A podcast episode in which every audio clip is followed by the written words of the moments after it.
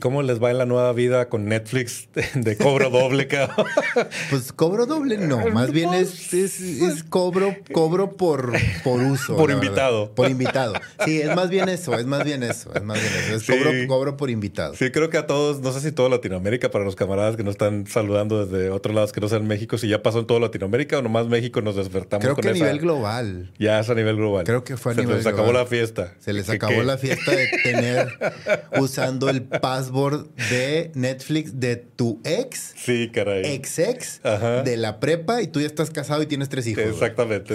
Así, así vivió todo México y todo Latinoamérica. Pues hoy se acabó la fiesta. Netflix dijo, ya, Ya. Párenle a su pachanga, ya les voy a cobrar más. Camarada Leo, ¿cómo estamos? Bien, bien, batallando porque también es un rollo así de que, bueno, ¿y dónde quieres usar tu cuenta? Y estás así que, ok, si tengo PlayStation, en el celular, en el iPad, en esto, en lo otro. No me preguntes eso, Netflix. Ya sé. Tengo demasiadas conexiones en mi vida. eh, sí. Camaradas, todos bienvenidos al nuevo episodio de República Geek. Hoy traemos algunas noticias. Estuvo lenta la semana, ¿eh? Güey, no nos hagamos güeyes. Empezamos a hablar de Netflix. Eso significa que no tenemos no hay una mucho de sola qué hablar, noticia, pero hoy vamos a hablar, hoy va a ser un episodio de hacernos más amigos, de platicar entre nosotros. ¿Cómo has ¿Cómo- estado, Víctor? ¿Qué dice la vida en Perú? ¿Qué onda, ¿Cómo, cómo va Joel? la familia, güey? ¿Cómo, Sí. cómo- cómo está la familia, güey? Exactamente, sí. Hoy, hoy vamos a tener un episodio muy, muy de conversación eh, para que se nos ayuden a, a platicar. Sí traemos algunas novedades, sobre todo Sony con, Sí. con PlayStation Showcase. Exactamente. Hoy fue el PlayStation Showcase. Este. Y. Digamos que estuvo. eh, estuvo bien. Sí, Eh, hay algunas cosas im- importantes a Pues mencionar, hay, sobre unos, todo. hay unos trailers ahí interesantes, pero a mí lo que me molesta mucho de este tema de los videojuegos es que de repente dicen con bombo y platillo de, mira, aquí está el gran próximo juego y la madre, nos vemos en el 2030 y todo. Gracias. güey, o sea, Nah. sí, exacto. güey. Pero bueno, también además de, pues hay noticias en las plataformas, ya empezamos hablando de Netflix, también traemos algunos temas acerca de HBO Max y también hay cambios en la distribución de los cómics. Sí, Ahí Image soltó una noticia el día de hoy. También un poquito de novedades sobre Marvel y Jonathan Mayers. Nos estamos Kang- inventando todo, pero sí, güey, dale. Kang el innombrable. y James Gunn, James Gunn, que también dio una declaración en Twitter que ya se había tardado de hacer y vamos a platicar acerca Híjole, de eso. realmente no hubo nada de noticias, güey. Hablando de un tweet de James Gunn. Espérate, eh, eh, también. todo el episodio, todo el episodio. Kennedy también, güey. Tenemos novedades de Star Wars. Un poquito de novedades, pero con eso vamos a platicar y con eso. Bueno, y Comic Con. Comic Con que también ya se acerca y, y también Ya, nos está, una noticia padre sobre Comic Con. Sí. Entonces, camaradas, bienvenidos al nuevo episodio. Vamos a arrancarnos con, con este, este episodio tan de poquitas noticias, pero seguramente se va Sí. a poner sabrosa la plática. Les, recomenda, ah, les recomendamos, sí. Les recordamos a ustedes que están conectados en línea que pueden opinar en cualquier momento, se pueden sumar a la plática, eh, poner su comentario en el chat y aquí Leo y yo lo vamos a estar comentando y vamos a estar metiendo cada una de las opiniones que ustedes te- nos den. Oye, ya tengo una noticia. ¿Qué noticia, güey? Tengo una gran noticia. ¿Qué cosa, güey? es algo que nos afecta de manera profunda a ti y a mí ajá. y de una forma en que jamás pensamos que pudiera llegar a suceder, güey. Ok, no sé de qué estás hablando, pero a ver. Tenemos a una persona en Patreon Ajá. y Ah. que nos está dando dinero, güey. Claro, esa es una gran noticia Güey, para la República, para esta parte de la República. Sí. Súper importante. Sí, les recordamos que tenemos un Patreon donde nos pueden ayudar con, con su cooperación para los tacos, para las cervezas. Y el camarada César, César Jaime, fue nuestro primer patrocinador. Muchas gracias. Vamos a darle un... Sí. Exactamente. Muchas gracias por, por aportar y los demás, los que gusten ahí, ahora sí que lo que gusten cooperar, señores Lo que comprar esa. Bueno, vamos a arrancar. Si, si te gustan, me meto a la galaxia muy lejana, que es una noticia que no es noticia, pero terminó siendo algo para comentar. En una entrevista que estaba Kathleen Kennedy, le hicieron una pregunta necesaria que todo el mundo le hace a Kathleen Kennedy últimamente, que es ¿qué sigue para Obi-Wan Kenobi? Y la respuesta, como ya hemos sabido nosotros, es Así, lo mata Darth Vader en a, a New Hope. ¿Sí se acuerdan de eso, verdad? Sí, se pone viejito de un mes a otro porque de repente se le pone canoso el cabello o se le acabó el tinte en Tatooine, yo creo, Exacto, sí. Ya no hay tinte en Tatooine y se pone canoso. No, lo que dijo Kathleen Kennedy es que no plans. No hay planes para, para Obi-Wan Kenobi. Obviamente Están considerando la posibilidad de seguir expandiendo la historia de Obi-Wan, pero no hay una segunda temporada, que creo que lo que la mayoría de nosotros estamos preguntando si en algún momento va a existir. Se mantiene la idea de que, que Novi será un standalone, una, una miniserie sin continuación. Esto no quiere decir que en las otras franquicias o en las otras eh, propiedades de, Lucas de, alrededor de Star Wars no empiecen a meter algún tema sobre algo que nos conozcamos de, ¿Sabes, cuál, ¿Sabes cuál miniserie o serie o lo que sea que saquen de eso me gustaría ver mucho más que otra de, de, Obi-Wan Kenobi? Es la miniserie donde Con Doku y Queen Jong-jin entrenan y son, son, son el maestro y el padawan y mm. esa historia de la conversión de Kondoku a un Sith se me hace súper interesante. Y vimos una pequeña fraccioncita en los cortos de Star Wars que pasaron. Que son de esas cosas que no sabía que quería hasta que la vi en ese, en ese short de, de Tales of the Jedi. además el Conde Doku tiene razón. Sí, Eso es lo peor del caso. Y quiero ver esa transformación y quiero, quiero entender cómo, cómo pasó quiero pasarme al lado oscuro, ya lo estás. y quiero entender también cómo afectó eso a Quingon, porque tiene su repercusión en la, en la historia general de Star Wars, claro. de la saga de los Skywalker, que ya hemos dicho muchas veces que no todo tiene que ser alrededor de ellos, pero esa parte en particular sí estaría bueno que llenaran ese gap. Claro, pues sí, porque el Conde Doku es uno de los personajes, o sea, de los mejores personajes de, acuerdo. de toda la galaxia. Muy de acuerdo. Y no creo que vayan a abandonar a Obi-Wan, ¿eh? O sea, definitivamente es uno de los personajes más consolidados y yo creo que de los mejores Jedi. Escríbanle una buena serie, no manches. Y tienes a Iwan McGregor diciendo si quiero regresar, nada más hagan una, una buena continuación o una película una o película, algo. sí. Empecé a ver, no la terminé, empecé a ver el corto que hizo este cuate, el fan, que, que, que agarró la serie completa y la convirtió en una película de dos horas. Los primeros 15 minutos dice sí, claro.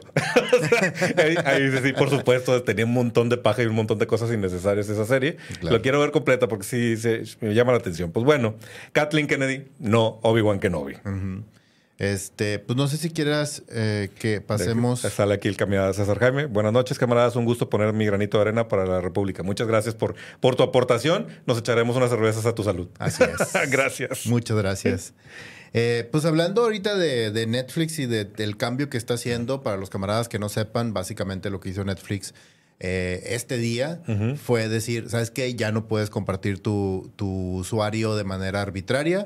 Ahora vas a tener como un usuario maestro y vas a tener a minions a los cuales, o sea, tú les vas a otorgar el permiso. Haz de cuenta como si yo tuviera mi cuenta y yo pongo richo arroba republica, Él tiene permiso de usar mi cuenta. Entonces, tú pagas y pagas una fracción de la cuenta completa. Entonces, y puedes agregar todos los que tú quieras. Creo que sí, todos los que tú quieras.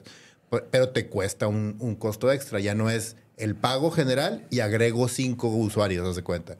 Sino que ahora es el pago general y agrego un usuario, me cobran. Agrego un usuario, me cobran. Agrego un usuario, así. Entonces, se me hace eh, para cuestiones familiares y para cuestiones de compartir, dices tú, ok, va, me sale más barato pagar una fracción. Nos ponemos de acuerdo todos y entre todos pagamos una cuenta más barata que si cada quien pagara la suya, Exactamente. Que aún así creo que es un momento raro para Netflix para hacerlo, porque no sé, no sé si te pasa lo mismo. Yo ya he estado a punto de cancelar Netflix varias veces. O sea, de, las, de los servicios de pago que mantengo. ¿Cómo? ¿Se puede cancelar? de verdad, si, existe la posibilidad. es que genuinamente ya cada vez veo menos Netflix. O sea, surge algo y ahí estoy, ¿no? Un Stranger Things. Pero en general es de la plataforma que menos... si, vemos los tiempos de, pantalla de mis dispositivos, Netflix no, no debe figurar, pero para nada. Mi esposa sí lo ve mucho. Tu esposa sí lo ve mucho. Yo creo que también eso puede ser por perfiles. A lo mejor para la República está dejando mucho de, Porque, por ejemplo, yo, el, el 99% de las cosas que que ve que para lo que uso Disney soy yo. Os de cuenta, yo, yo uso el 100% de Disney Plus. Ella usa como el 80% de Netflix. Sí, somos usuarios más naturales de, eh, Disney, o de HBO. Ajá, y en HBO Max también. Yo uso fácilmente el 70% del consumo de HBO soy yo y luego ya tenemos ahí como que un poquito más de en común, sobre todo con las series, que HBO saca series muy buenas. Y Prime lo tenemos porque pues es por Amazon, ¿verdad? Prime, Prime básicamente es un regalo porque pues, exactamente lo tenemos por Amazon, pero en Prime va, yo veo dos cosas básicamente en Prime, que es de Fantastic Miss Maisel, y veo este The Boys. Y pues las cositas que van sacando así como Invincible, como Vox Máquina, o sea, sí te digo. Es más, a mí me sorprende que a veces cuando me pongo a hablar digo yo, ah, sí, cierto, sí veo Prime. O sea, Sí, una sí, vez sí. cada dos, tres meses saca una serie Fíjate que, que, yo Prime lo uso mucho para ver películas viejas. Eso me, es como que he encontrado, de no la encuentro en Netflix, no la encuentro en otra plataforma, ha de estar en Prime. Aunque sea de tu- paguita o no. Espérate que tu mamá se entere de que están todas las telenovelas desde los 70 hasta la fecha en Prime, güey. ¡Sas, güey! Gratis, ¡Sas! así No, nomás no, de ver. Y nos vamos a mudar todos a VIX. Exacto. Pues bueno, pues bueno. eh, Antes de que brinques de Netflix, aquí el camarada Víctor nos está haciendo una sugerencia y tienes razón. Hablando de Netflix, ya anunciaron Skull Island, la serie animada que sale en junio. ¿Alcanzaste ah, a ver sí, ese tráiler? No, no lo Está interesante. Y no logro entender qué tan kid friendly va a ser esto o si esto es más como anime, pero se ve chido, ¿eh? Sí, Sí. sí, sí. eh, Se ve, pues se ve padre. Y creo que eh, Kong y todo este Monster Universe también es una franquicia muy buena para explotar desde, la- desde la- el potencial que puede tener en, en un Netflix, ¿no? Sí, claro. De hecho, sí, o sea, el, el- el tema con, con Netflix ahorita es que es demasiado contenido y el resto de las plataformas lo han estado canibalizando bien cabrón. O sea, Sí. está a punto de perder, por ejemplo, The Office. y, y sí va a ser un golpe muy fuerte para ellos. Que yo no sé cómo, no sé quién le va a doler más eso, si a Netflix o al propio The Office, güey, porque se va a Peacock. Ajá. O sea, se Sí, va, sí, se va no cuenta, creo que vaya a levantar a un- para yo- nada, no. Ajá, sí, no mames. O sea, sí, sí hay todo un tema con esa plataforma. Bueno, estaba hablando de esto precisamente porque el siguiente paso que iba a dar es que esta semana ya les empezaron a llegar los correos también en Estados Unidos a la plataforma nueva, que ya no es HBO Max, ya es solamente Max y involucra muchos cambios. Bueno, el tema es que durante toda la semana han tenido y les han tupido porque hay mucha gente que está diciendo, güey, yo pensé que HBO Max era la peor plataforma de streaming y no, Max le gana, güey. El equipo de desarrollo de HBO y de Warner en general no es nada bueno. no, ¿Te no, acuerdas cuando se caía. Game of Thrones cada, domingo? O sea, Sí, o sea, sí traen un pedo ahí bien cabrón y no sé por qué. Es de años, güey. Sí, O sea, sí. y con todo lo que tienen y con todo lo que le han invertido, o sea, no mames. Yo, es más, ahí te va. Yo no recuerdo haber tenido algún problema ni similar ni cercano a los problemas que he tenido el último año con HBO Max, con ninguna plataforma. no, no, no, O definitivamente. sea, eh, el rollo de que, de que su interfase sea medio sloppy, que batalles para encontrar O cosas. la experiencia de usuario de entrada no es la mejor. O sea, sí es es muy, muy compleja. muy mala. Muy poco amigable, ¿no? Sí. Pero además tiene un montón de errores. Hubo un tiempo en que los, los subtítulos salían movidos. A mí un, un error que es constante y que no se ha reparado es entra la serie o la película entra el- con el lip sync separado, o sea, no sincronizado el audio. No. Tienes que salirte y volver a entrar para que agarre sincronización. Ajá, eso me lo hacía mucho al principio y ya se actualizó como tres veces y me lo quitó. Y la otra cosa que hace y que sigue haciendo y la odio como no tienes una idea por eso, es que cuando estás viendo un episodio, ya sabes, típico, terminas de ver un episodio y empieza el siguiente y dices, yo, ah, aquí le voy a dejar para que se quede empezado en el segundo Ah, cinco, haz de cuenta. sí. Te sales y cuando regresas... En lugar de empezar el episodio 2 que quieres empezar a ver, te brinca el 3. Sí, y sí me pasa, sí me Ah, pasa". chinga, ¿por qué estoy viendo? Y te regresas y dices tú. ¿Cómo que se murió? ¿En qué momento? Ajá. Ah, Vinky. Ah, Max. chingadera, o sea, y hace eso nomás Sí. porque empezaste a ver los primeros cinco segundos, Sí, no se sincroniza de que empieza, sino que te brinca el siguiente y tú, no mames. Cierto. Y, y eso es ahorita. Y, y con la de Max han tenido muchos problemas.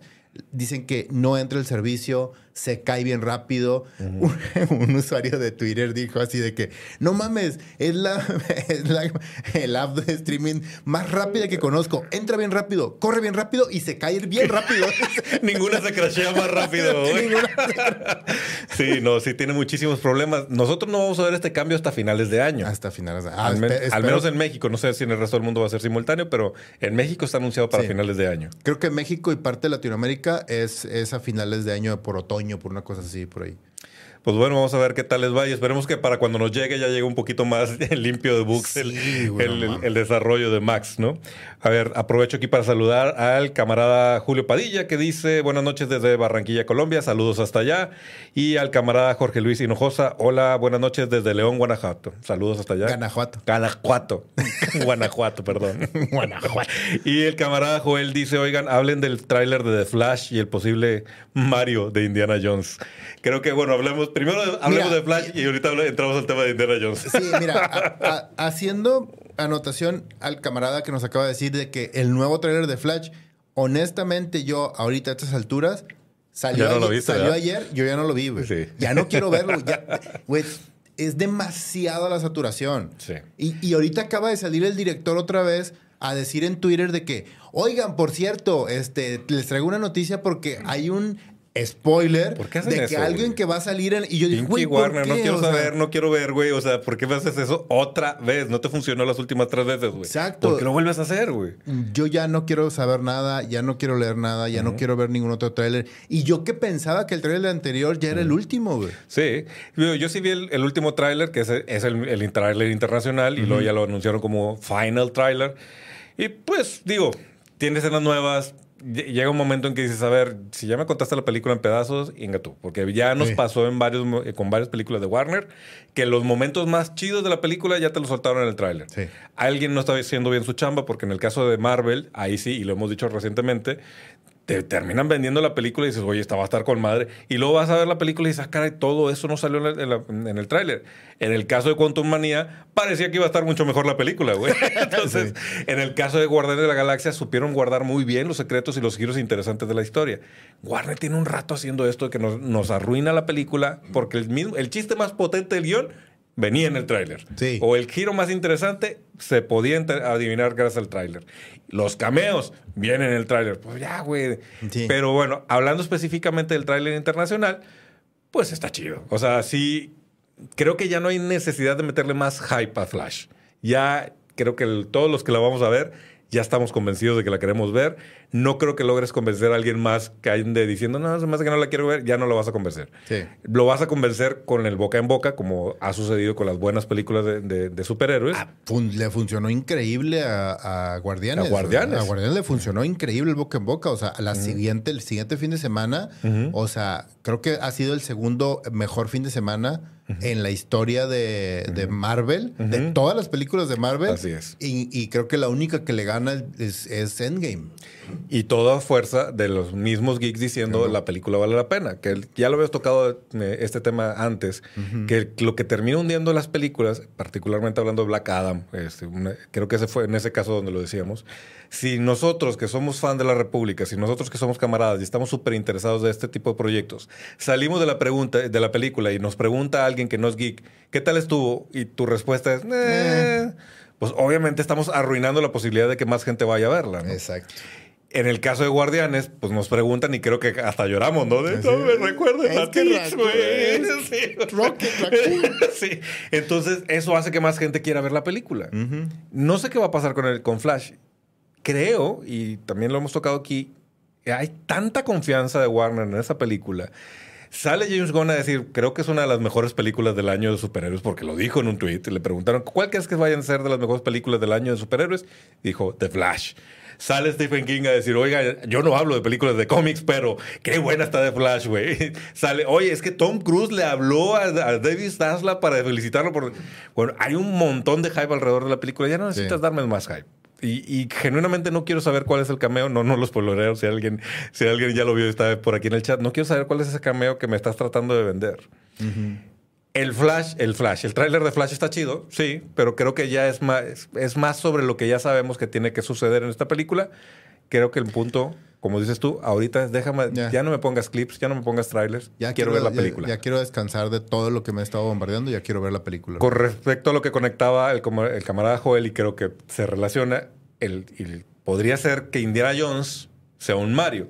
A Mario le pasó justo lo que estamos diciendo. La crítica salió diciendo que era una porquería de película, o al menos no estaba fuerte. La audiencia objetivo, fuimos a ver la película de Mario y de hecho yo te puse un WhatsApp saliendo de verla con mi hija y dije, oye, creo que la crítica se equivocó porque esto, esta película tiene un montón de corazón. No es El Ciudadano Kane, no es un guion. Pero está súper divertida y está emocional. Y además tuvo un impacto en la cultura pop, que creo que eso es lo más importante. O sea, yo al, al el, se estrenó el fin de semana y el lunes estaba plagado todo internet de pitches. Exactamente, O sea, e, ese impacto no lo logras con una película que es mala o con una película que no atrae a las, a Tiene mucha genialidad. Sí, es una película sencilla, pero también es una película honesta. Fue pensada para ser una película sencilla, para divertir a los niños, para pasar un rato familiar, para que los fans que crecimos con Mario y todos los que sean fanáticos de los, videojuegos vieran sus momentos y dijeran, ah, mira, como, como Mario Kart, o ah, mira, como X, es, X juego de, de Mario, ¿no? En ese sentido, el boca a boca lo ayudó. Ahora tenemos el caso de Indiana Jones, que luego decían, bueno, es que lo ovacionaron. No, no, no. Ovacionaron a Harrison Ford antes de que empezara la película. Y hasta lloró Harrison Ford, me siento muy halagado, y dijo algo así como, bueno, señores, venimos a ver una película, se sentó, se apagaron las luces, empezó la película y se acabó la magia del cine, güey. sí, sí, sí. Dicen que hasta se escuchaba gente haciendo... de, lo mala que estaba. ¿ah? Pues mira, eh, también pongámonos en perspectiva, este, es Cannes, gente de Cannes es muy snob, ahí es donde presentas la crema y la nata del cine por el resto del año, y a veces, a veces, como dices tú, o sea, una película de Mario, pues no la presentas en Cannes, una película de superhéroes pues no la presentas en Cannes. En Cannes presentas un Pulp Fiction, en Cannes presentas este un anticristo, o sea, cosas así de que tú Que sí ha habido casos de películas populares que en Cannes la gente dice, oye, qué buena está la palomera, pero sí también se da que la crítica suele ser más cruel con las películas en Cannes. Claro, porque va la crema y la nata de la crítica a ver películas profundas, ¿no? Y les pones algo que está así como medio palomero extraño, pues sí dices, no, oye, ¿qué es esto? No, y luego te encuentras con películas, o sea, también de que francesas, holandesas, mm. japonesas, que el siguiente año ves que están compitiendo para este, el, el, ¿cómo se llama? Para el, ah, para los Óscares, para... Para, para, para León, ajá. Para el León, mm. para los Óscares, para. O sea. Sí, sí, sí, para premios más profundos. Premios mucho más grandes. Entonces ahí es donde entran precisamente este, todo este conjunto de los grandes directores. Por ejemplo, Wes Anderson es muy común que siempre presente sus películas ahí.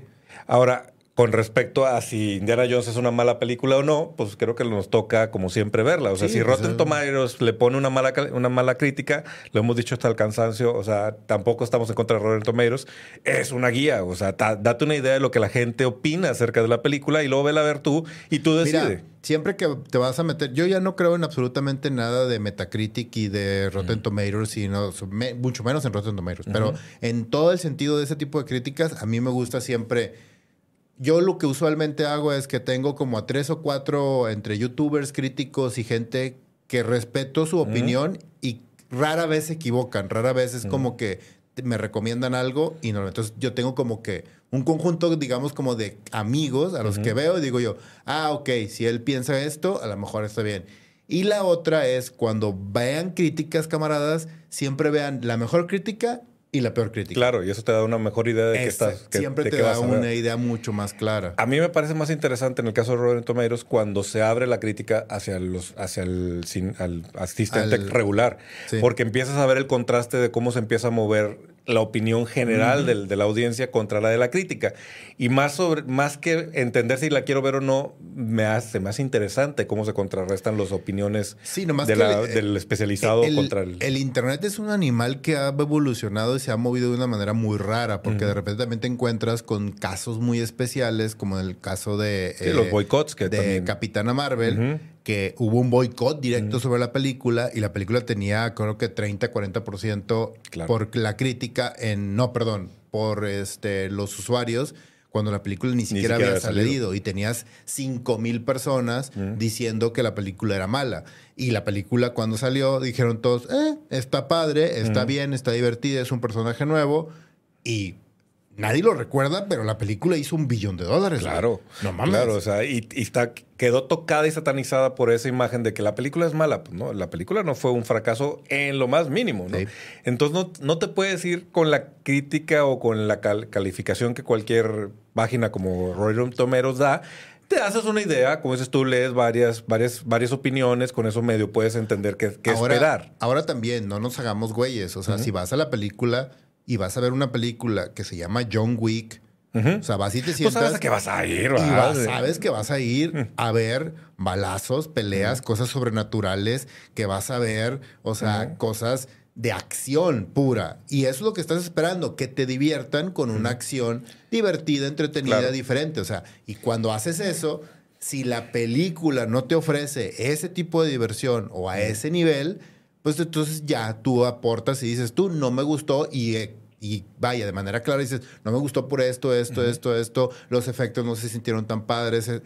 Y en el caso, por ejemplo, poniendo el ejemplo de John Wick, si hay cosas en la película que tú dices, ah, qué chingón se sacaron esto de la manga, o sea, qué chingón construyeron esta escena, qué padre estuvo esto, este qué cagado estuvo, este giro no me lo esperaba, exactamente, qué padre el desarrollo de los personajes, cómo llegaron ahí, estas secuencias. Pero no nos hagamos güeyes, la película es... Es, lo que es. Es lo que es. Y es 60% viendo gente matándose a ti. Claro. Sí, y, mucho de lo que vas a ver es la originalidad con la que se hacen las nuevas secuencias de acción. Y dirás, ah, esa estuvo muy pasada de lanza, como la secuencia de las escaleras. Dios mío, es una maravilla de acción. Exacto.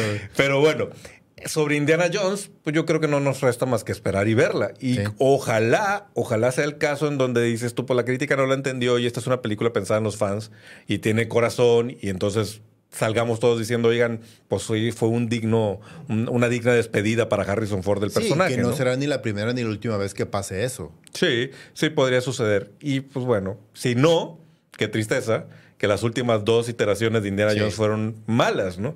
Y no se merece, ni el personaje ni el actor se merecen eso, pero también te pone a pensar, bueno, pues qué diablos está pasando en las cabezas de, ejecutivas de Disney que no se dan cuenta que algo, algo apesta y lo tienen en las manos. Si son los profesionales, si son los expertos y han hecho esto miles de veces como para no darse cuenta que un, que un guion está mal construido, no logro entender cómo suceden esas cosas, ¿no? Exacto. Aprovecho aquí para ah, meter los comentarios, dice César Jaime. Yo lo que he sufrido con HBO Max ha sido con los cobros dobles, pero tal vez sea porque es por medio del recibo telefónico. Órale. A mí no me ha tocado que te, cobre dos veces HBO. Ok. qué fuerte, César, que fue. Sí está gacho eso. Y lo dice el camarada Víctor. Cada vez que va a salir una película de Marvel empiezan los rumores de que es la mejor de todas y que va a marcar un antes y un después. Al final quedan como Pedrito y el Lobo. Sí, ese es un problema. Se está convirtiendo en... Y eso es lo que le temo a The Flash. Porque aunque sí es una cosa que le pasa más a Marvel, también últimamente Warner ha hecho mucho eso de no, no, no, pues bueno, la jerarquía del, poder en el DCU va a cambiar y vaya que cambió, güey. O sea, todas esas promesas de que vas a ver la mejor película de superhéroes terminan siendo bofas. Y en cambio, Guardias de la Galaxia fue bajito, bajito, bajito, bajito y ¡pum! Se estrenó y Le hicieron más pedo a Thor. Ajá, le hicieron más pedo a Thor le hicieron más pedo Quantum Manía, güey. Sí, de hecho. Entonces, porque era la presentación oficial de Kang como villano, güey. Eso que ya había salido en Loki, pero. Que aquí ligo el tema que se, salió entre los comentarios de redes sociales con respecto a Jonathan Mayer. Seguimos en, la incertidumbre de qué va a pasar con él a nivel legal, pero sobre todo en lo que nos atañe a la República, seguimos con la incertidumbre del plan de Marvel. Y aquí hay un comentario que se me hace medio extraño que dicen: es que sabes que originalmente Kang no era el plan principal de la fase. Pero lo vimos a, Jonathan Mayors lo bien que lo hacía y cambiamos el plan. Sí, están hablando del final de temporada de Loki, donde por fin se devela que es él. A mí se me hizo bien, pero no como para cambiar todo. Pero, pero eh, eh, lo que pasa es que en los cómics Kang es un personaje muy divertido. Sí es un personaje grande, pero no tan grande. No, tiene muy buenas historias y tiene buenos momentos para, y tiene sentido que sea el nuevo Thanos en esta fase. Pero no te suena a ti que es así como, oigan, si cambiamos de opinión y Kang no es el, es el villano final, nadie se sorprenda, ¿eh? En realidad ese no era el plan. A mí me empieza a sonar a que me están eh, dorando la píldora. Ese es un mucho, mucho PR, o sea, de que No, es que sí, no queríamos hacerlo, pero ahora que lo hicimos, pues la verdad es que ya teníamos otros planes. Y... Sí. A mí, a mí es, este leak, este comentario entre. Sí, suena mucho. Vamos a tender la cama. Sí, porque, ahí viene el anuncio que no podemos decir hasta que salga Loki. Pero probablemente vamos a cambiar a Jonathan Mayors. Y a lo mejor no es que recastemos a Kang, sino que Kang ya no va a tener el papel tan importante en el futuro del MCU. Cualquiera de las dos cosas que hagan, o sea, la verdad es que a mí, o sea, a mí no me molestaría que cambiaran el actor y que siguieran con el mismo plan.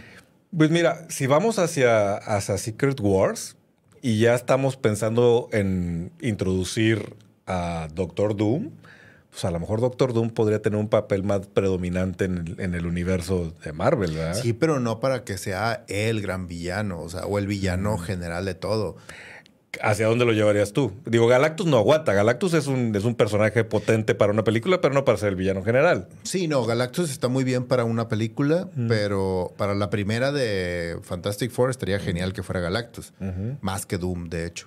Este, pero no, yo creo que el, es que es que los eventos cósmicos en el, en el, universo de Marvel tienen más que ver con ciertas situaciones medio íntimas, como mm. por ejemplo Dark Phoenix. Es uno de los grandes eventos, pero es muy cercano a los X-Men y a un personaje muy particular. El otro evento también gigantesco, que fue el de Secret Wars, es por un ente externo. Ajá y que no hay un conflicto como tal, sino fue un ente externo que movió piezas. Que provoca una situación que enfrenta, confronta a los personajes, ¿no? Eh, también está el asunto de que va a regresar Ultron en, Ultron es un evento mucho más padre, pero el problema con Ultron es que es un evento local. Sí, y ya lo gastaste, yo creo que ya no podría ser el villano principal.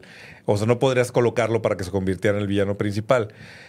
También está el asunto de Nilus, que Nilus estaba rumoreado, que de hecho James Gunn ya dijo que por un rato él estaba coqueteando con la idea de que no fuera el High Evolutioner, sino que Anilus iba a ser el, villano principal de, de Guardians of the Galaxy. Si, si, a mí me preguntaras, yo creo que el evento cósmico o el evento mayor que podría llegar a funcionar o que serviría, yo hubiera trabajado mucho mejor en, en Multiverse of Madness a Scarlet Witch y la hubiera roto de una manera diferente y no que quedara derrumbada en eso y que fuera House of M realmente el siguiente gran paso, pero... Sí, eso hubiera estado increíble. Eh. Y de hecho Scott Derrickson ya dijo que una de las razones por las que él se fue es porque él no veía a Scarlet Witch de esa manera en el guion. De hecho iba a construir House of M. Él pensaba que Scarlet Witch iba a ser el acompañante de, de, Doctor Strange durante la aventura contra Nightmare, que iba a ser el villano principal en su guion. Y el final de la película de Multiverse of Madness tenía que, iba a sentar las bases para que, para que Wanda se convirtiera en la Wanda de, de, House of M. House of M. Dice aquí el comentario de, camarada Víctor nos saca una sonrisa. Dice que, que Marvel haga lo que Scooby-Doo, que, que, Jonathan Mayer se quite la máscara y resulta que es Robert Downey Jr. está chido, está chido. Y lo dice el camarada Jorge. Warner Bros. tiene todo por hacer algo magistral, pero toma decisiones pésimas, van contra los fans, quitan a excelentes actores y tienen joyas como la Liga de la Justicia. Sí, Warner definitivamente no tiene ni idea qué, qué estaba haciendo con eso. Vamos a suponer que con James Gunn liderándola, al menos la parte creativa, va a tomar otra, otra dimensión en el universo de DC. ¿Sabes por qué las series animadas de DC, sobre todo Justice League y la de Batman Animated y todo ese rollo, son tan buenas? Porque los grandes productores, o sea, los, los que meten la lana así gigantesca y que se están fijando dentro de Warner, no los pelan, güey. Sí, ellos están haciendo su universo ellos por su lado. Entonces, como nadie los está observando, están haciendo cosas chidas. El, que tiene toda la atención es el que le mete la mano y no puedes hacer esto, no puedes hacer lo otro. Que por cierto, viste que salió un estudio que, resulta que en niveles de aceptación Young Justice es una de las series más aceptadas incluso de la televisión. Sí. Y, pues, es una gran serie. Hemos dicho aquí que es una de las mejores productos de DC. Para que vean que no somos Marvelitas, güey. sí, sí nos gusta DC y nos gusta bastante DC. De, hecho, este GLA, o sea, Justice League y Justice League of Limited, a mí me parece de lo, mejor, que hay en televisión y de lo mejor que tiene Max. De hecho, empezando el año, ¿te acuerdas que te dije? Me la volví a aventar otra vez de cero, así de que corridita uno un episodio tras otro así de para para nomás probarlas de cuenta así de que, ay, tengo ganas de volverla a ver. Me la aventé completa y, y aguanta el paso del tiempo increíble y está súper chida, güey. Sí, es muy buena.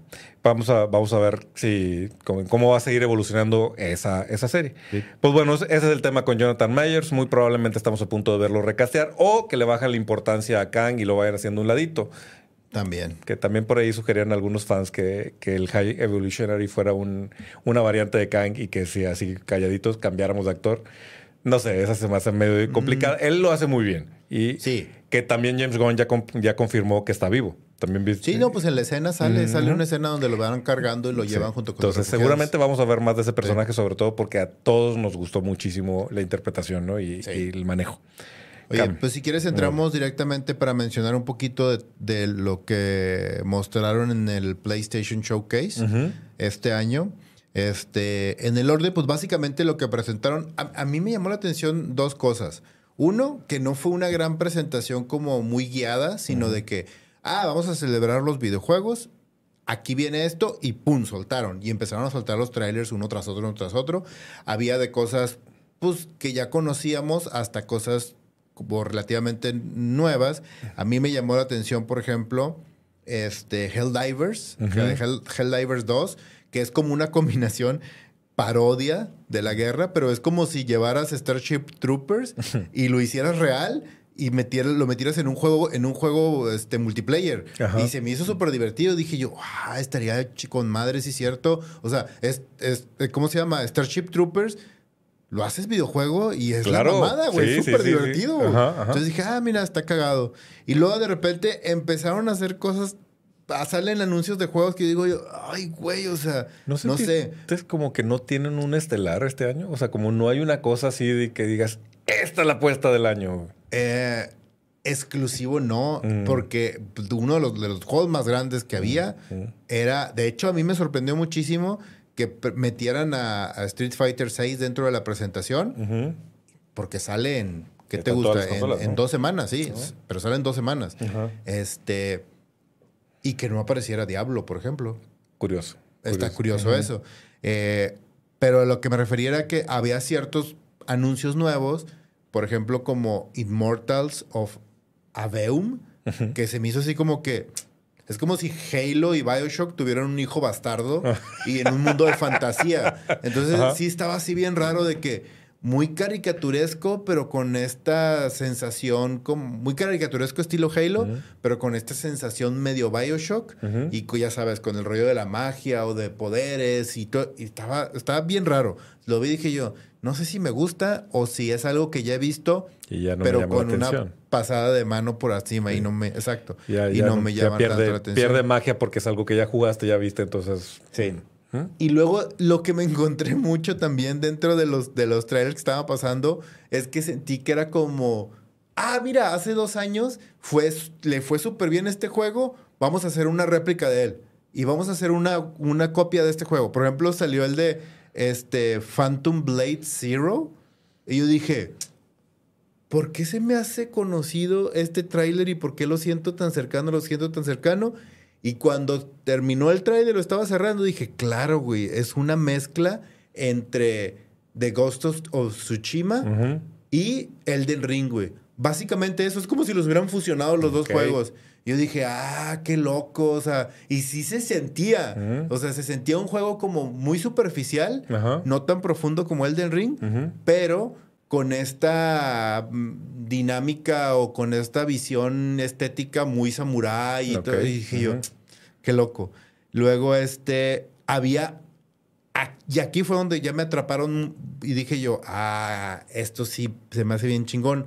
Una de las cosas que siento que Sony ha estado descuidando mucho en los últimos años es el tema de los juegos indies. Antes tenía estudios enfocados directamente para el desarrollo de juegos indies como Santa Mónica y que hacían unas bellezas de juegos, Entre ellas, uno de mis juegos favoritos de todos los tiempos, que es Journey. Y el estudio que hizo Journey hace como dos años quebró, literal. Y dijeron, ¿saben qué? Vamos a cerrar el estudio. Lo que yo no sabía es que estos güeyes crearon un estudio nuevo y presentaron un juego aquí, que el juego se llama Sword of the Sea, que de hecho se siente muy cercano a Journey. Es este, este rollo de andar navegando por medio de dunas y de ciudades olvidadas y todo. Los camaradas que no, que, que tienen un PlayStation y pagan su suscripción por el PlayStation Plus, bajen Journey y jueguenlo. Es una belleza el juego. Y estos chavos van a sacar un nuevo juego también. Y luego, aquí es donde entran yo creo que las, las dos cartas fuertes. Fuertes, ajá. Ajá. Que el primero es Metal Gear Solid Alpha, Ajá. que es con Snake Eater, que es el primer juego que van a sacar de, de, ¿cómo se llama? De Metal Gear Solid. Bueno, el primero no, pero el primer juego grande sin Kojima, güey. Ok. De- Pero no es un, re- un, re- un remaster. es como un reboot del Sí, juego, pero es como una reinvención. Pero al final del día, pues Kojima era el que Claro, es, era es- la es mente su hijo. maestra, sea, era su sí. hijo. Y era una cosa así súper bizarra y, y muy... espe- O sea, la gente... O sea, les gustaba mucho toda la experiencia de jugar los juegos porque de repente sacaba cosas Y también es una franquicia milenaria. ¿Cuántos años tiene? Un chingo, güey, Sí. desde el PlayStation 1 Sí, creo que. Sí, pues sí. sí, sí, O sea, iba a decir casi Zelda, no, casi Zelda no, metados más o menos. Pero Sí. es una franquicia que tiene muchísimo tiempo. Aquí el problema es que fue un mini, mini, micro teaser, güey. Porque nomás fue un cinematic. No tengo nada que poner, Ajá, pero déjame ver. Pero es un, ci- aparte es un cinematic así como que... eh, y se nota que dices tú, ah, güey, no está Kojima, güey, qué feo.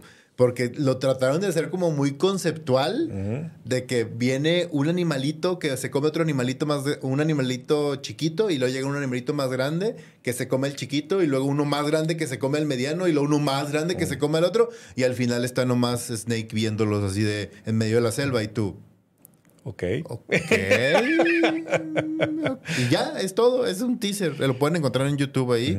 Este, lo mismo, me- lo mismo sentí. Yo, yo creo que sentí más feo con el siguiente, que fue un corto súper mega elaborado de Final Fantasy XVI. Ujú. Y lo vi y dije yo. "Ah, Eh, es otro Final otro Fantasy. Final Fantasy. Sí, con gráficos súper bonitos, súper padre, pero mecánicas, estilo y todo. Y uno más y ya. Hicieron el anuncio de Street Fighter 6. Lo que sí dije yo, hijos de su pinche madre. O sea, si al Resident Evil normal, jugando con el control, güey. Imagínate bajé el- eso, güey. Bajé el demo, güey. pensé. Bajé el demo. Me Ah. puse a jugarlo media hora y dije, no, chinguen a su madre. Esto, o sea, sí es demasiado terror, güey. Déjame prendo la luz, miedo, eh, juego a las 10 de la mañana mejor. Exacto. Dije, no, no, no, no, ya, ya no estoy para esto, güey. Así que dije, yo ahora no quiero jugar esta madre. Y estos cabrones sacan la versión de Resident Evil 4 para VR. Güey, esa No experiencia está mames, bien chida, güey. Sí, pero que nadie se acerque porque voy a, voy a machetear a alguien sin querer, güey. No, no, no, no. Sí. Pinche paro cardíaco te va a dar ahí, güey. Ya estamos viejitos para eso, güey. Sí, ya vi un susto de esos, ahí quedamos, güey. Sí, no mames. Este, y luego te digo, hicieron varias presentaciones más. Me llamó la atención de la parte del hardware también. Mm. Presentaron una especie como de. No es un PSP, Ajá, Como eso tal. interesante, sí. pero era como una pantalla digital grande en HD, súper chida, o sea, realmente de buen tamaño, con los controles y todo. Y creo que es como una extensión, que eso es lo que necesitaba realmente el PlayStation y no realmente un PSP, porque hicieron dos PSPs y el- PSP normal y el Vita, creo que eran así se llamaban. Este, Pero es- y nomás no los hacían jalar, no podían venderlos. Pero entiendo que esto va más por el sentido de un Nintendo Switch, de, continúa tu juego fuera de casa, ¿no? Exactamente. Que es más creo que eso como- es buenísimo, güey. O literal, es voy, a, voy al baño y sigo jugando Sí. mientras estoy en el baño. O sea, Sí, básicamente claro. es para Sí, eso. no estar amarrado a la consola, que Ajá. creo que es algo muy, muy práctico en el mundo en el que vivimos hoy, ¿no? Exacto. Y luego presentaron otra pieza de hardware que nomás no entendí, que era como un círculo y que no- ni siquiera lo presentaron, güey. Que nomás apareció así de que dije, chinga, qué, ¿Qué es raro". eso? Exacto. Y este. Los AirBots, ¿no? Los AirPods. Que eso sí dije yo, güey, no mames, se tardaron cuatro años Too late, sacar ¿no? esa más de sí. Pues yo no digo, realmente no le veo valor, no sé. Bueno, a lo mejor para la parte portátil, no andar con. No, no, para jugar incluso. O sea, es que imagínate estar jugando a las 12 de la noche Call of Duty, güey. Sí, sí, sí, pero O sea- ¿por qué en, en- en ese formato de AirBots? No, no, no.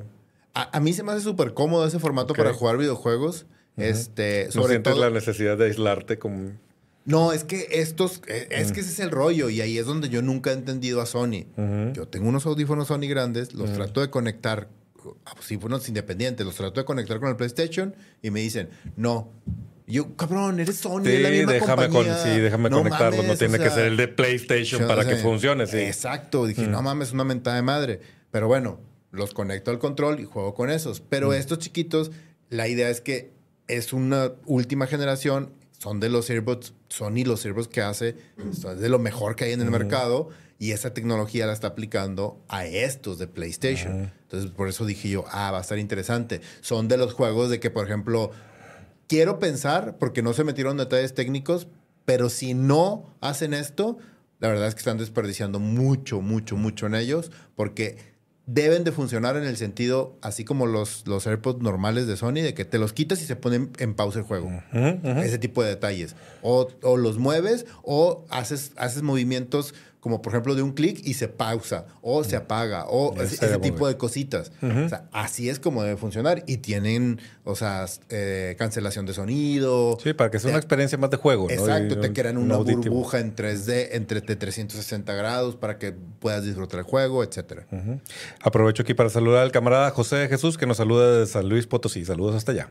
Hasta San Luis Potosí, mucho.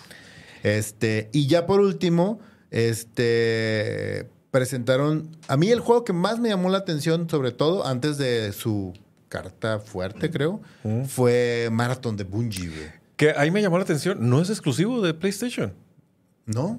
Yo hubiera expresado, eh, esperado que pues, por Pues es ser Bungie y se lo trajeron. Pues es que Bungie lo que hizo fue más bien salirse de su contrato de exclusividad con Microsoft. Y ahora desarrolla para todos los juegos. Ahora Yo hubiera esperado que este juego, por ser el primero de Bungie para PlayStation, fuera exclusivo de PlayStation, Mm. pero No, pues es que lo mismo con Destiny. Mm. De- a mí Destiny me gusta mucho y se me hace bien divertido. Porque además es un juego que tiene años y sigue siendo vigente y nomás le agregas como que pedacitos y pedacitos y pedacitos. De hecho, anunciaron otra parte para Destiny 2, otra parte. Que ese era el sueño de Bungie, hacer un juego que fuera modular prácticamente y que cada año nomás agregaras como pedacitos nuevos a la base estructural del juego. Y al final se me hizo bien raro el trailer slash juego slash vamos a acompañar a Peter y a Miles durante media hora en el Sí, juego. sí, sí, sí. Estuvo yo no lo terminé de ver, ¿eh? ¿no? O sea, Yo sí me lo chuté Empecé todo. a adelantar, le digo, ok. O sea, me, me interesó mucho el inicio. Dije, ah, ok, Craven, ok, sí. Venom, Venom, ¿no? el, el el Spider-Man simbiótico, el, o sea, el traje negro Sí. clásico, güey. Chingón. Se ve muy bien la, jug- la jugabilidad con, con el simbiótico.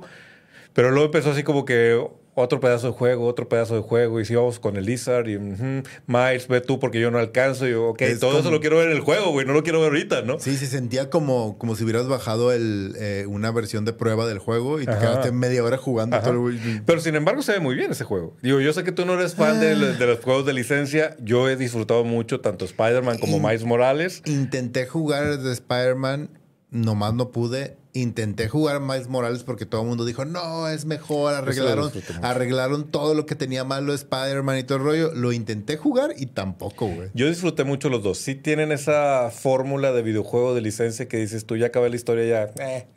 o sea, salvo que sí seas muy clavado de déjame encuentro cada uno de los easter eggs y cada uno Es de los que- trofeos. Es que a mí lo que me caga es eso, o sea, de que no puedan contar una historia sin necesidad de meter a fuerzas las dinámicas de los videojuegos. De déjame encender una torrecita para ver la parte del mapa. Déjame encontrar para algo, para upgradear un pedacito de. Güey, no mames, es Spider-Man. No es como que vas. va- ¿Cómo upgradeas tu poder si ya eres Spider-Man? Eres muy Elden Ring, güey. Quieres mucha profundidad en todos los juegos, güey. El, el juego de Spider-Man eso es, son los tacos, güey. Es, es la botanita. Sí. Es nomás pasarse al... Es botonear un rato. A mí por eso me gustó mucho tanto Spider-Man como Miles Morales. Me mantuvieron bastante entretenido y sí quiero jugar este. Dice aquí el camarada Fernando, el diseño del traje negro del Hombre Araña es una maravilla y el juego se ve que viene con todo al añadir la cacería de Craven y la historia de Venom. Sí, sí. creo que lo que más me entusiasmó... Yo ya tenía ganas de jugarlo sobre todo cuando anunciaron que tenía que ver con Venom. Pero lo que más me entusiasmó de este tráiler que soltaron hoy fue lo de Craven el Cazador. Sí. Me interesa mucho verlo como villano y pareciera que es como el villano central del juego. Entonces estoy muy, tengo mucha curiosidad de ver cómo lo van a introducir. Sí, lo que fue en el primero era Kingpin, ¿verdad? El, villano final. Ajá. Sí, es eso, como el, el villano, el, el, Sí, el que está moviendo todos los hilos alrededor sí, de esto. El ¿no? boss final. Ajá. Sí. Y en el segundo era el, hombre negativo, Negative Man. entonces estuvo chido. O sea, sí, mm.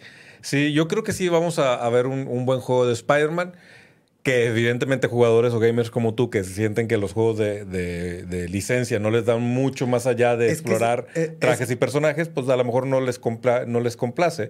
Pero los que nos gusta un poquito de ese palomitas, pues va, a ser un juego bueno. Sí, es que te digo, ese tipo de mecánicas, o sea, es que ese juego ese juego ya lo he jugado, o sea, 20 veces, güey.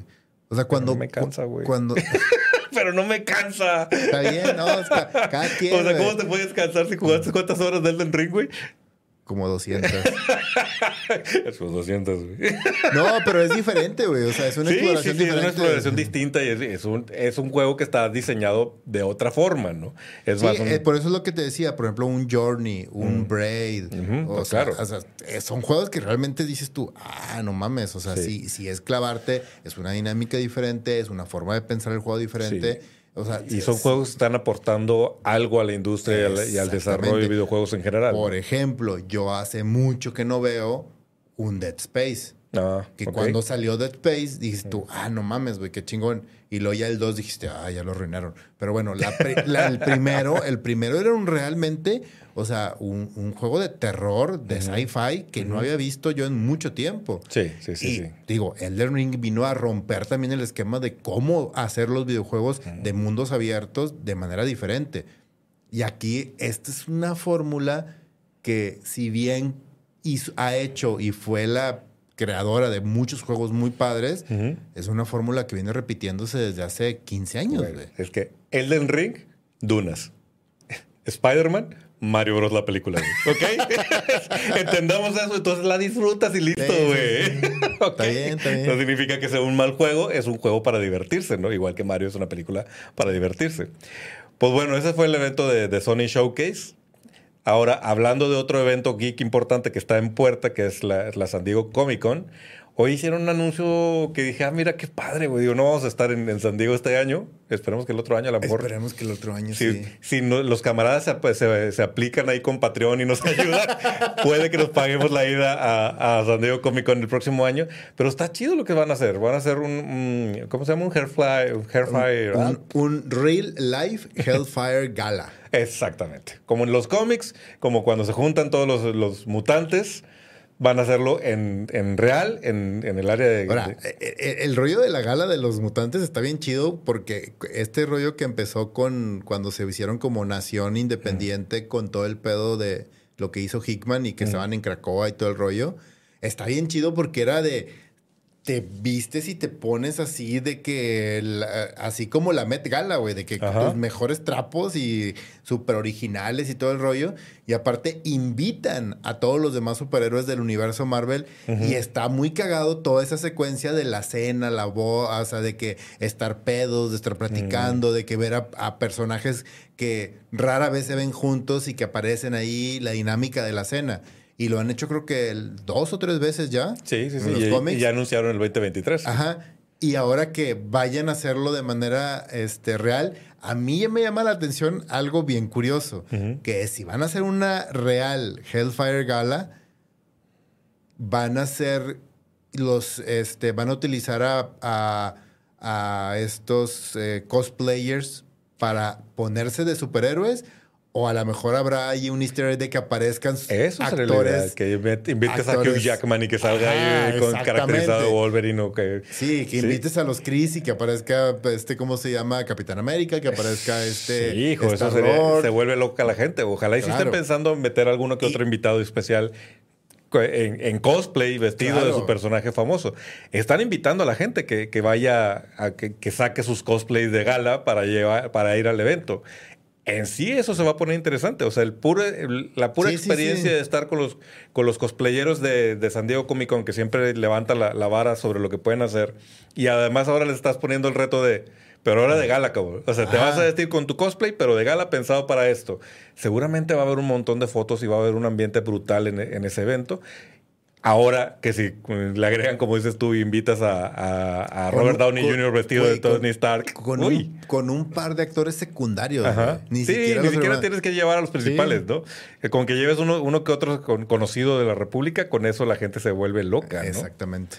Pero pues buena idea del, evento de San Diego Comic Con. Está chido, está bien padre llevarlo al mundo real y hacerlo de Ojalá que se, se, convierta en algo recurrente, ¿no? Y aparte va a, haber humor, porque seguramente alguien se va a meter este, disfrazado de cosplay de algo de DC o alguna cosa, una, alguna variación de algún personaje y se va a prestar muchísimo a la fiesta que es de Comic Con. ese es un truco excelente de Marvel para mm. decir, vente disfrazado a la claro. pero de Marvel, Porque entonces vas a poder entrar a la gala, Si estabas pensando en disfrazarte de algo de DC, piénsalo dos veces porque va a haber una fiesta para los que vayan disfrazados de Marvel, Exactamente. Sí, sí, sí, buena idea.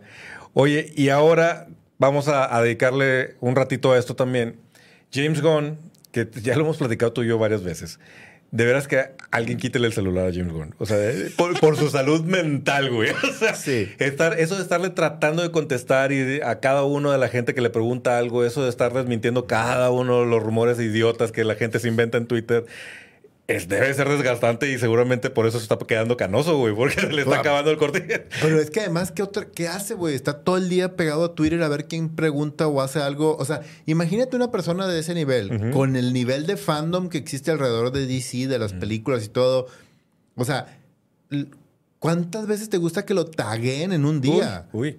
O sea, debe de ser así de que Sí. O sea, yo quiero suponer que no está solo. O sea, que tiene un equipo que le está ayudando. Oye, James Gunn contesta esta, está buena.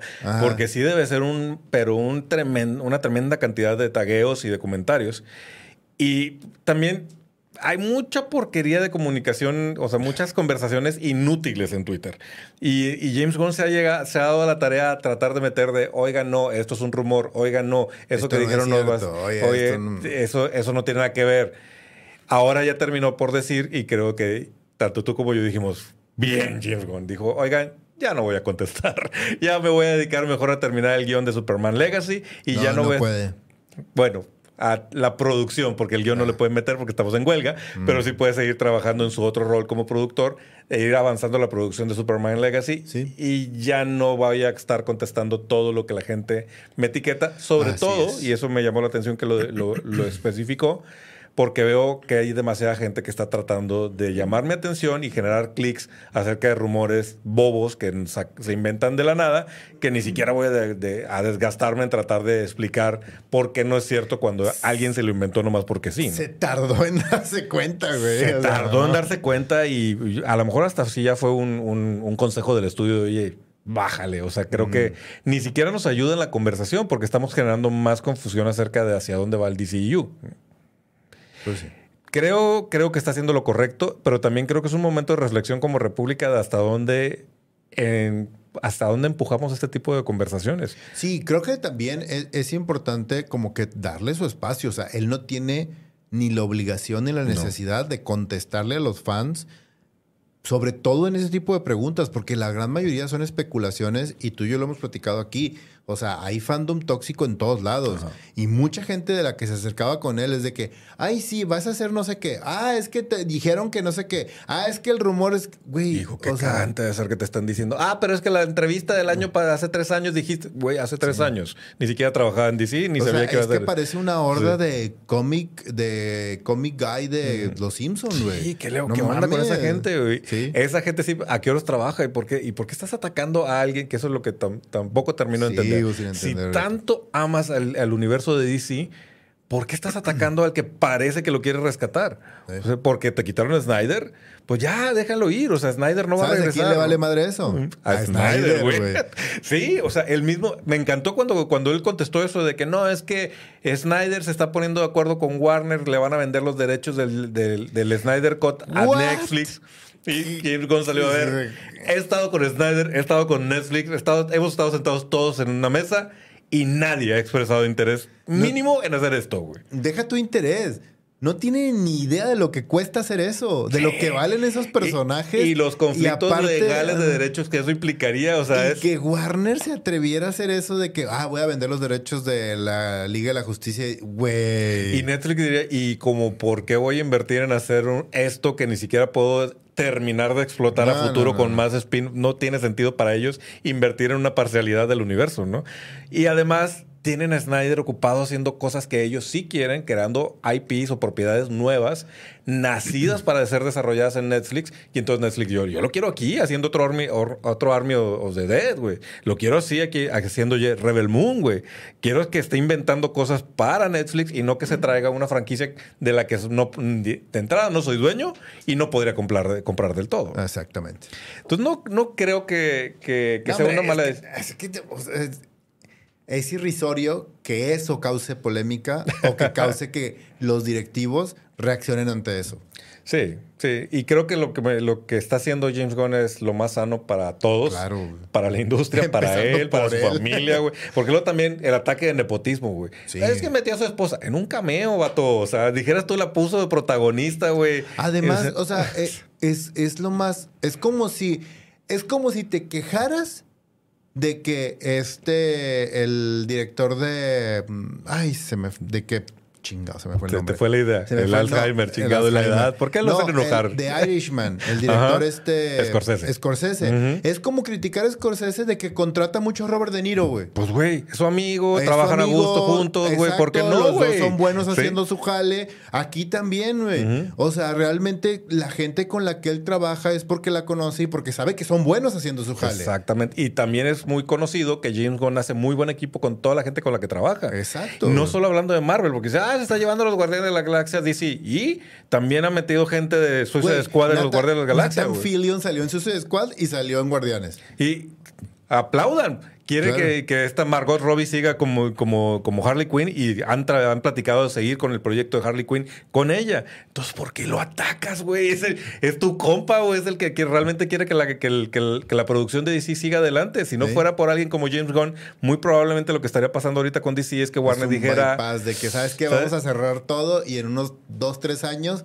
que se Volvemos a calme, empezar. Volvemos a empezar y que na- nadie diga nada. No tiene sentido. Sí. Pero bueno, bien por ti, James Gunn, que dijiste ya no voy a estar dándole vuelo a estas conversaciones inútiles. Y sí, mejor ponte a trabajar en, Superman Legacy porque ahí sí el hype va a estar bien fuerte, güey. Oh, y sí. todos estamos esperando algo muy bueno de, de ese proyecto. Así es. Dice César, César Jaime, in Gone we trust. In Indeed. Gone. Indeed, in, in Gone we trust. Pues bueno, con esto llegamos al final del episodio de hoy. Muchas gracias a los camaradas que se quedaron hasta el final. Les recordamos nuestras redes sociales. Estamos en Facebook, estamos en TikTok, estamos en Instagram, estamos en Twitter. Si estás viendo esto en YouTube, suscríbete al canal y prende la campanita para que no te pierdas ni un solo episodio. Y si nos estás escuchando en podcast, sea cual sea tu reproductor, pues también suscríbete porque subimos contenidos semana a semana. Camarada Leo. Camarada Richo, le recordamos también que tenemos Patreon. Ah, tenemos sí. un suscriptor, no lo puedo creer. Gracias. César. De hecho, está diciendo que no puede creer que haya quien se queje de que de, de ver a la esposa de James Gunn en pantalla. De hecho, también. Bueno. También por qué te quejas de eso, ¿no? Sí. Muchas gracias, César Jaime, por ser nuestro primer patrocinador de Patreon. Camaradas ahí, los que gusten cooperar y los que gusten pasar a dejar, ya ahí dejamos el sombrero para que nos echen algunas monedas. Nos vemos y nos escuchamos en la próxima de República Geek.